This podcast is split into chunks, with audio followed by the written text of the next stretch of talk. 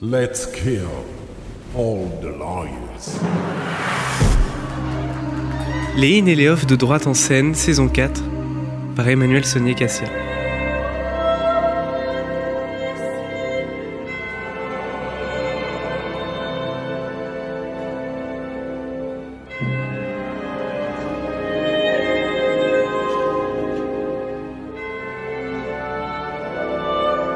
Avec un petit retard, voici le troisième et dernier épisode des In et des Off de Droite en scène.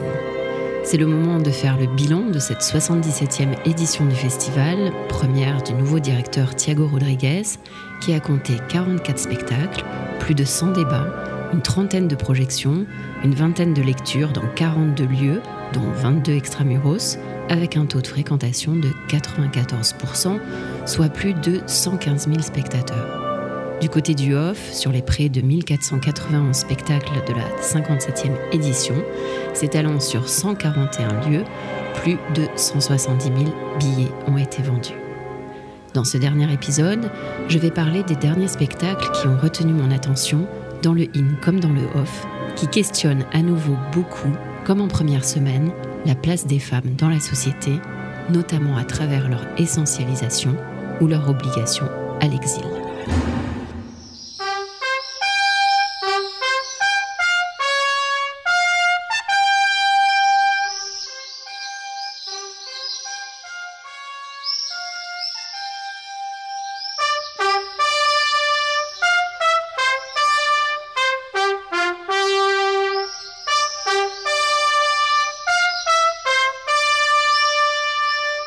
La metteuse en scène, performeuse et autrice Rebecca Chaillon, qui travaille de manière régulière sur les discriminations de tout type, c'est-à-dire aussi bien sexuelles que raciales et de genre, notamment dans le cadre du collectif Décoloniser les arts, questionne dans son dernier spectacle, qui a connu plusieurs formes depuis sa première version en duo en 2018, les mécanismes systémiques qui discriminent les femmes noires en partant de sa propre identité de femme, noire, bisexuelle, en surpoids.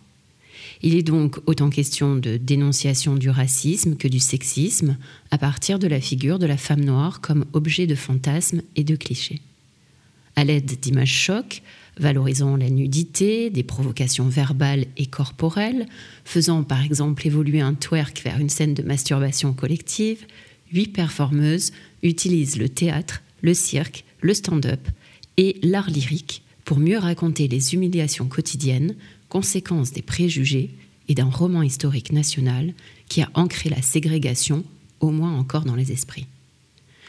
Si on peut avoir des réserves tant sur l'écriture elle-même du spectacle que sur l'absence de structure claire dans la mise en scène, Carte Noire nommée Désir a pour mérite de déconstruire la pensée sur le colonialisme en la pensant donc à travers le féminisme. L'exposition Le modèle noir de Jéricho à Matisse, qui s'était tenue à Orsay en 2019, avait déjà commencé à explorer la problématique à travers l'histoire de l'art et l'histoire des idées, utilisant de nombreux modèles féminins pour tenter de porter un nouveau regard sur l'esclavage et le colonialisme. Le propos de Rebecca Chaillon, au gymnase du lycée Aubanel, a été non pas de creuser ce sillon, mais de le faire exploser par la provocation en commençant par inviter toutes les femmes afrodescendantes à rejoindre l'autre côté du plateau, équipées de confortables canapés et boissons. Votre attention, s'il vous plaît. Votre attention, s'il vous plaît. La compagnie Dans le ventre est ravie de vous convier à son spectacle performatif intitulé Carte noire nommée Désir. Nous disposons de deux espaces pour vous accueillir les gradins que vous connaissez, et de l'autre côté du plateau, des canapés pouvant accueillir une vingtaine de personnes. Ces sièges sont réservés aux femmes noires et métisses afrodescendantes qui assistent au spectacle. Quand nous disons femmes, nous pensons également aux personnes trans et non-binaires noires ayant un vécu matériel de femme. Si vous ne comprenez pas cette dernière phrase, nous pourrons en débattre au bar à la sortie. Vous êtes peut-être venu avec d'autres personnes, familles, amis, partenaires, qui ne répondent pas à ces critères. Mais le spectacle ne durant que 2h40, cette séparation vous sera peut-être salvatrice. Ce dispositif n'est bien sûr qu'une invitation à partager un point de vue différent sur le spectacle. Le propos, ancré dans l'actualité de la France du XXIe siècle, passe en effet par différents dispositifs scénographiques délibérément provocateurs. La scène silencieuse d'un frénétique ménage striptease au sol, la lecture de petites annonces de rencontres fantaisistes au salon de coiffure, le jeu de devinettes à la manière d'une émission radiophonique entre plateau et public, le repas scatologique, l'empalement de poupons blancs en plastique sur un pieu, la razzia de sacs dans le public, autant de scènes inattendues et chocs pour faire entrer émotionnellement dans les corps majoritairement blancs du public, tant les humiliations physiques et psychiques de toutes les fatous de France, nounous, femmes de ménage, que le sentiment, l'espace de quelques minutes, de la spoliation des biens privés. L'arrachage de force d'un sac à main ou à dos de spectateurs en pleine représentation et les invectives d'une performeuse face à ce qu'elles appelleraient un vieux mâle blanc récalcitrant, c'est sans doute avéré plus efficace qu'une leçon sur le droit de propriété. Alors, je commente. Nous avons là euh, deux équipes qui partent prendre des sacs. Ils prennent euh, des vestes, des euh, écharpes, des manteaux, des téléphones portables. Ah voilà, ça prend sans vergogne. Ça prend sans vergogne. Voilà. Oh là là. Oh là là. Lavons-nous. Lavons-nous. Alors on me dit appropriation culturelle, je dis non. Alors, alors, eh, devinez parce que ça peut durer 400 ans cette affaire. Hein le colonialisme, la colonisation. Vous aviez pas l'air très... Qu'est-ce qu'il vous faut? Vous voulez aussi du coup de fouet avec? Tout va bien. Tiens, Rebecca Chaillot, mon téléphone portable. Voilà. Voilà. Mesdames et messieurs, je ne peux rien garantir pour vos affaires.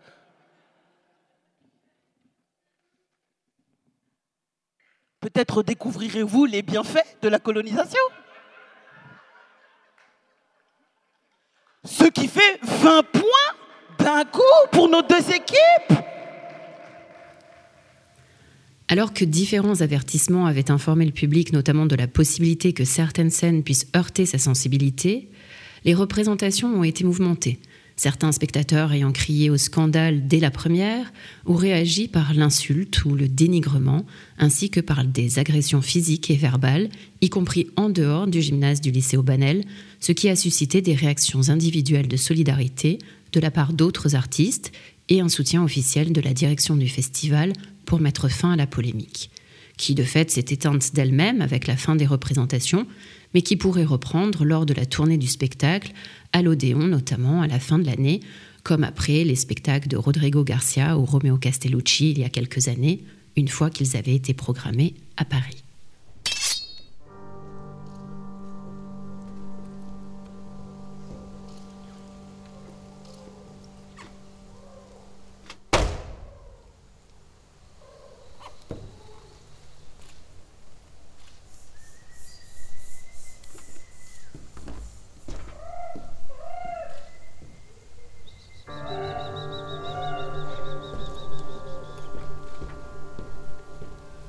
Mathilde Monnier s'est inspirée de la série H24 de Valérie Urea et Nathalie Masduro, diffusée sur la chaîne Arte, qui rencontre des violences faites aux femmes à travers 24 histoires écrites par 24 autrices différentes et jouées par 24 comédiennes, autant de monologues tournés dans une même esthétique, dont le spectacle reprend 8 des 24 courts récits. La mise en situation corporelle est extrêmement bien posée au début du spectacle avec les poses prises par les artistes, principalement au sol, positions parfois acrobatiques, souvent provocatrices, consistant en d'inédits woman spreading chorégraphiés. Ensuite, les monologues s'enchaînent. Le premier récit du spectacle reprend l'histoire d'une femme à qui l'on a toujours recommandé d'être avocate et qui s'inscrit en droit pour avoir le droit de dire et de contredire. Mais quand vient l'heure du débat, l'humiliation du sourire soumis va surgir et bouleverser ce débat.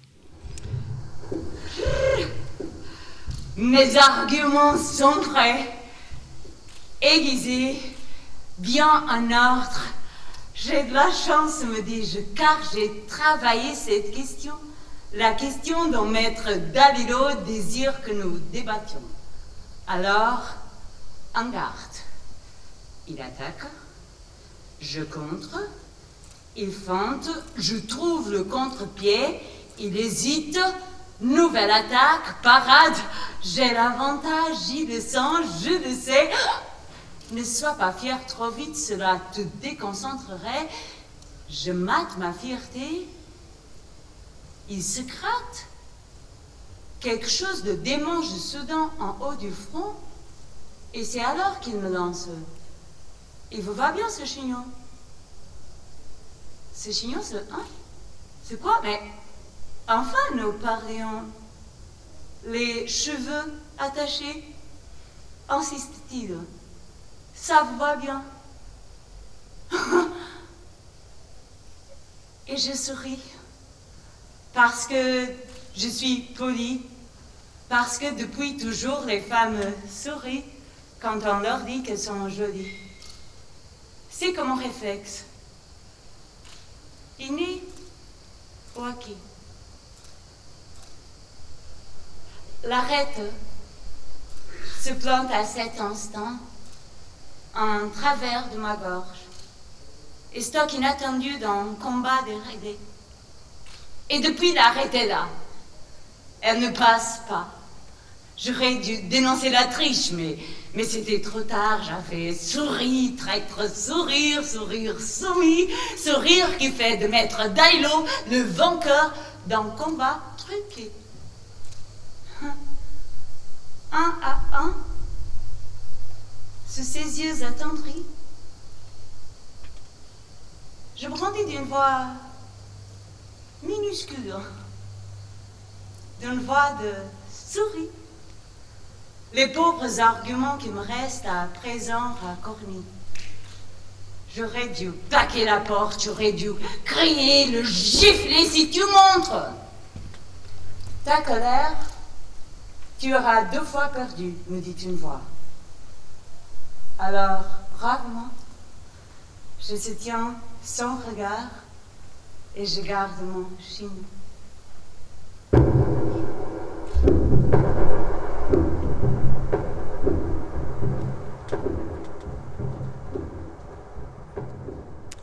Suivent d'autres types de violences sournoises ou plus explicites, comme celles qui résultent du harcèlement de rue, qui, rappelons-le, peut faire l'objet depuis 2018 en France, prenant modèle sur la Belgique et les Pays-Bas, d'une verbalisation prévue par le Code pénal lorsque l'outrage sexiste correspond à sa définition légale, à savoir le fait d'imposer à une personne tout propos ou comportement à connotation sexuelle ou sexiste qui soit porte atteinte à sa dignité en raison de son caractère dégradant ou humiliant, soit crée à son encontre une situation intimidante, hostile ou offensante.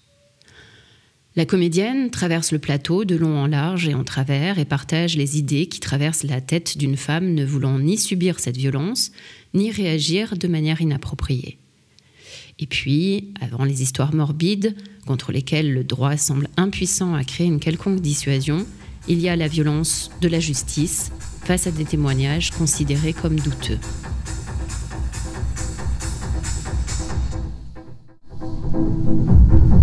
Quand je les ai vues, les deux femmes juges, j'ai pensé ça va aller maintenant.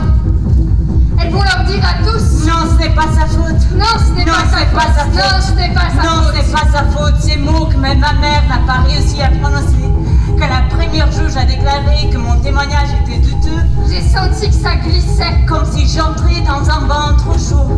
Ensuite, comme dans un rêve, comme si je n'étais pas là.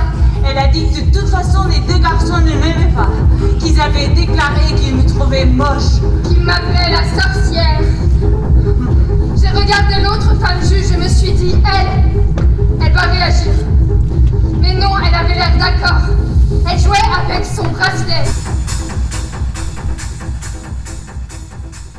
La metteuse en scène polonaise Marta Gorniszka a commencé à écrire Mothers en réaction à la guerre en Ukraine et à la fuite des femmes, des mères ukrainiennes ou biélorusses en exil, certaines avec leurs enfants accueillis par d'autres mères, les mères polonaises en particulier. Comme toujours avec Marta Gorniszka, qui s'est faite connaître en France avec This is the Chorus Speaking en 2011, Mothers, A Song for Wartime, est une pièce chorale qui intercale des récits de vie et des chansons traditionnelles, des discours politiques et des citations littéraires.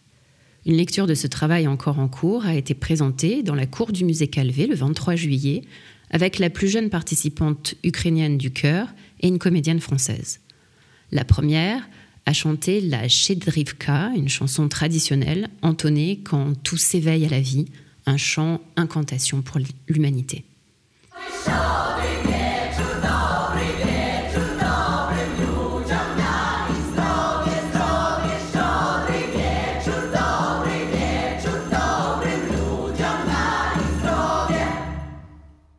Le spectacle en l'état interpelle l'Europe à différentes occasions.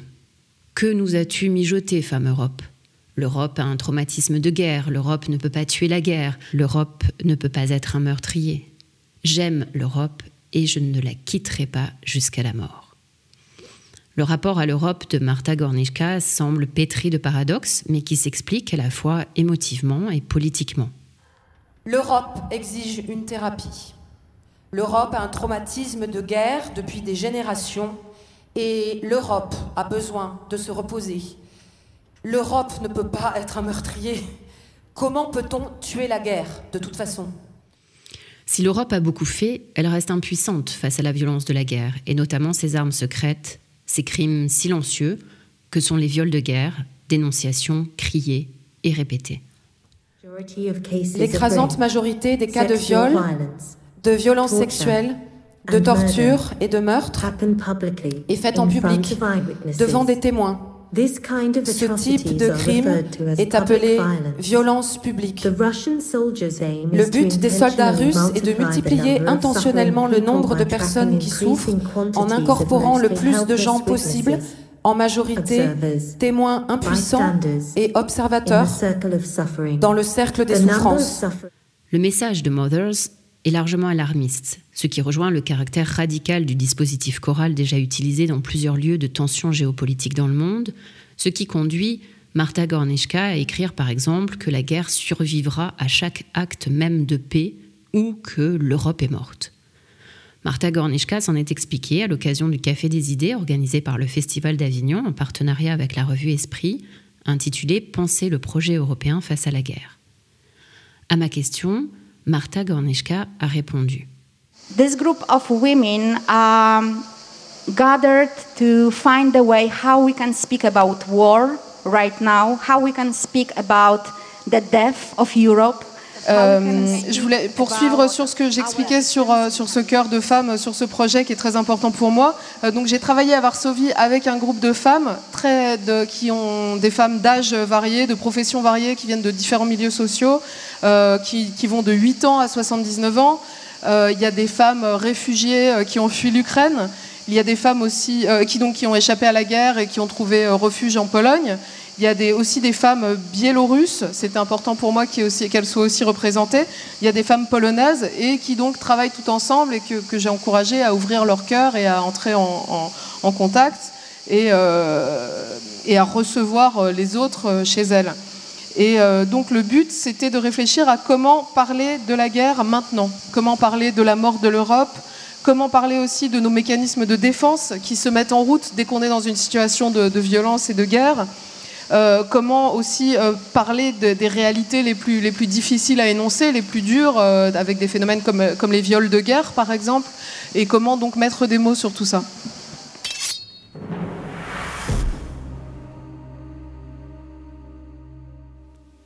Dans le off, je souhaite parler de trois spectacles centrés sur trois fortes personnalités féminines qui ont toutes, à leur manière, traité de problématiques juridiques.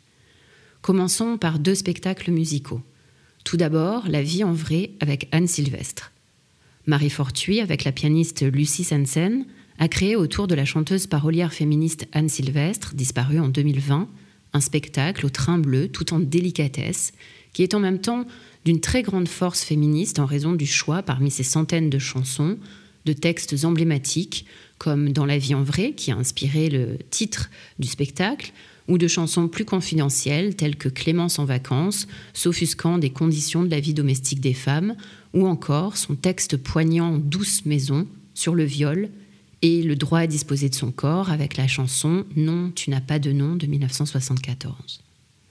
Un spectacle que Marie Fortuit, tout juste lauréate du prix de la révélation théâtrale du syndicat de la critique pour sa mise en scène de Ombre, Eurydice parle de Gélinec, a conçu comme un palimpseste avec des reprises de chansons, des récits d'histoires de femmes d'aujourd'hui, des extraits d'interviews avec la voix d'Anne Sylvestre.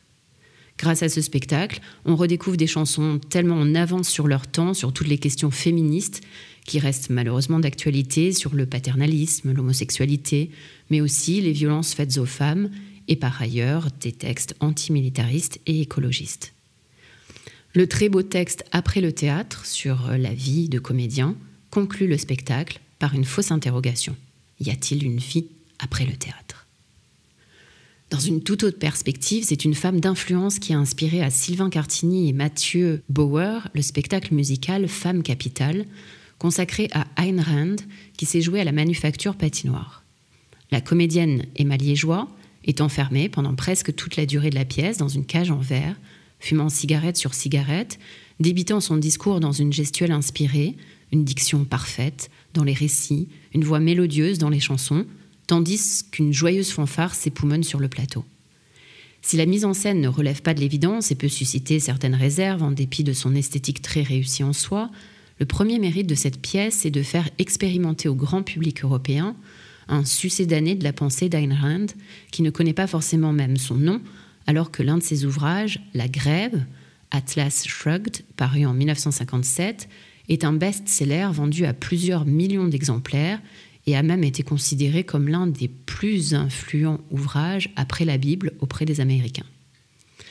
La mégalomanie de cette icône américaine, incontournable de la philosophie nommée objectivisme avec le psychothérapeute Nathalien Blumenthal, complétant les doctrines ultralibérales et hypercapitalistes, vénérées par Reagan puis Trump et d'autres personnalités politiques et du monde artistique, autrice du si explicitement nommé La vertu d'égoïsme, préconisant l'abolition de l'altruisme et toutes les formes de solidarités individuelles comme étatiques, haïssant autant Robin des Bois que les bolcheviks, exaspère tout au long de la pièce, donnant paradoxalement pourtant envie de lire les ouvrages de cette self-made woman qui choisit néanmoins l'hôpital public pour faire soigner son cancer du poumon. Enfin, Troisième et dernier spectacle, la pièce Gisèle Halimi, une farouche liberté qu'Annick Cogent a construite sur la base de son livre d'entretien avec Gisèle Halimi, est mise en scène par Lena Pogam, qui avait été jouée cet automne déjà à la Scala Paris par Ariane Ascaride et Philippine Pierre Broussolette et qui a été reprise pendant le festival à la Scala Avignon. La pièce revient sur la vie et les combats de Gisèle Halimi, jeune fille, avocate, femme politique, écartelée entre ses devoirs de mère et de combattante de la liberté. C'est un bel hommage de femme, une belle célébration de son humanisme, de la justice qui fut la grande affaire de sa vie, depuis sa prestation de serment rocambolesque jusqu'à ses actions pour le droit des peuples à disposer d'eux-mêmes, à la dénonciation de la torture, des violences faites aux femmes, au droit à disposer de son corps, le procès dit de Bobigny fut sa plus grande exposition médiatique et eut une influence déterminante pour préparer, comme on le sait, l'adoption de la loi Veil de dépénalisation de l'avortement. On rit et on pleure aussi à l'évocation de tous ces combats, y compris les moins médiatisés, comme celui pour les droits des homosexuels notamment. En plus de tous les spectacles déjà identifiés, nous pouvons en citer encore trois qui présentent un intérêt, même si parfois qu'indirect, pour les juristes. Tout d'abord, 4211 km de Ayla Navidi qui s'est joué au 11 Avignon. 4200 km, c'est la distance entre Paris et Téhéran. Le spectacle, déjà créé en début d'année 2023 au théâtre de Belleville, part de l'exil d'un couple d'Iraniens après la révolution de 1979 qui vient se réfugier en France et rêve toujours du retour en construisant une nouvelle vie dans ce pays d'adoption où les préjugés restent tenaces en dépit d'une intégration exemplaire. C'est l'histoire de la vie quotidienne d'une famille de réfugiés politiques, de la mémoire, de l'héritage et d'une culture. Ensuite, La pagaille d'Ariane Pic, inspirée de La main coupée de Sandrars, s'est jouée au théâtre des Lucioles. Dans une mise en scène enjouée et une scénographie inventive, c'est la désobéissance et la solidarité humaine en temps de guerre qui sont célébrées avec beaucoup d'humour et d'énergie. Enfin, Jean Zé, L'homme complet, créé en 2022, est une pièce adaptée et jouée par Xavier Béja au théâtre Épicène.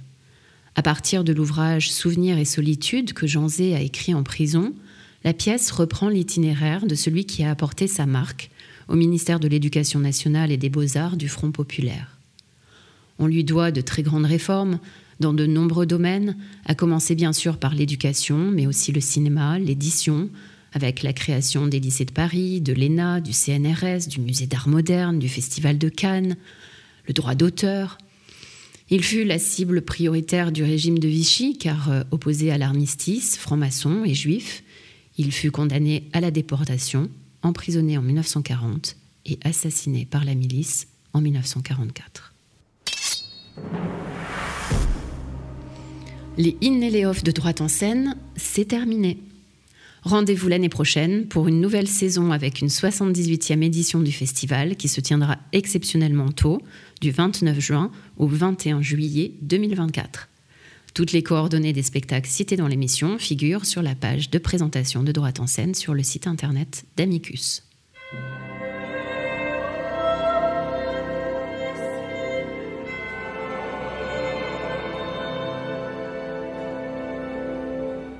C'était le troisième et dernier épisode de la saison 4 des In Off de Droite en scène. Merci à Léobardo Arango pour la coordination, à Marin Hirsinger pour la réalisation et à Pénélope Souquière pour la diffusion. Vous pouvez vous abonner au podcast pour ne rater aucun épisode et nous suivre sur les réseaux sociaux.